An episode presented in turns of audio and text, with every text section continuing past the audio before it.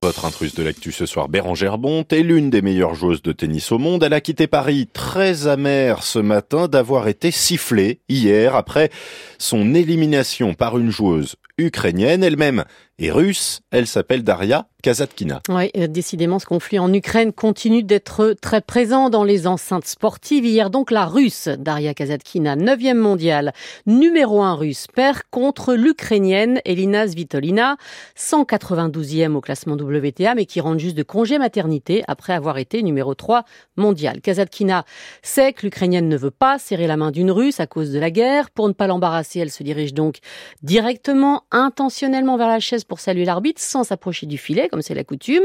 Et à distance, elle applaudit la gagnante. Svitolina, pardon, le comprend parfaitement.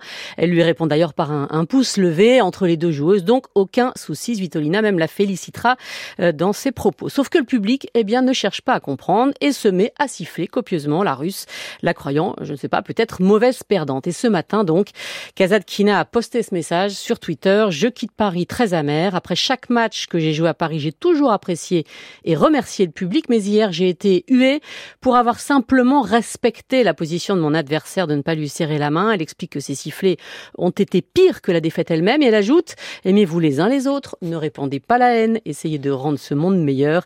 Euh, bref, à l'année prochaine, suivi d'un petit drapeau français. Essayons d'aller voir plus loin dans l'incompréhension. Toutes les Ukrainiennes ne serrent la main ni des Russes ni des joueuses euh, biélorusses depuis le début euh, du tournoi et même le début du conflit. En l'occurrence, cette Russe-là Daria Kazatkina prend ouvertement des positions contre la guerre de Vladimir Poutine. Absolument, contre le pouvoir russe. Et ça ne date pas d'hier. L'été dernier, elle avait 25 ans.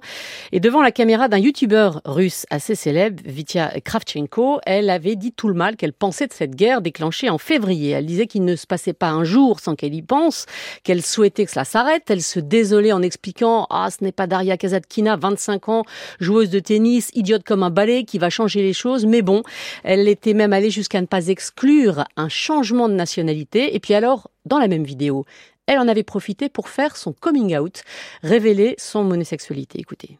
Tu as une copine en ce moment? Oui. Il y a tellement de sujets tabous en Russie. Cette idée que quelqu'un ferait le choix d'être gay, c'est tellement ridicule.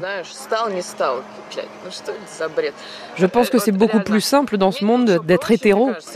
Sérieusement, si on pouvait choisir, personne ne serait gay. Pourquoi se rendre la vie plus compliquée, surtout en Russie?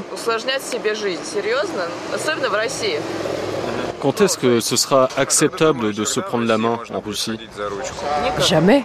Vivre en paix avec soi-même est la seule chose qui compte et j'emmerde tous les autres. Voilà, et ce qu'il faut savoir, c'est que quelques heures avant la publication de cette vidéo, six députés de la Douma euh, venaient de présenter un projet de loi interdisant non pas les relations LGBT, ça c'est déjà le cas depuis 2013, mais toute prise de parole sur le sujet et tout contenu LGBT au cinéma en Russie. Ça veut dire qu'elle ne vit pas en Russie? Ah non, hein, Daria Kazatkina habite en Espagne avec sa compagne Natalia Zabiako, une patineuse, médaille de bronze au championnat du monde en 2019. Elle poste régulièrement d'ailleurs des photos toutes les deux sur les réseaux sociaux. L'été dernier, suite à cette vidéo, elle s'est fait incendier par les médias russes. La seule présentatrice à l'avoir soutenue, Sofia Tartakova, qui est aussi son attachée de presse, avait été suspendue.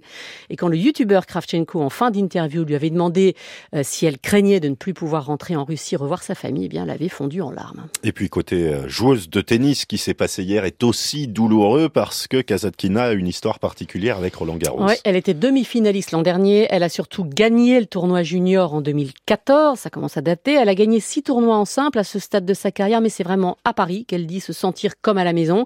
Elle explique que contrairement aux Européens qui grandissent sur terre battue, ben en Russie, elle n'en a jamais vu avant l'âge de 10 ans et que depuis, elle adore ça. C'est sa surface préférée.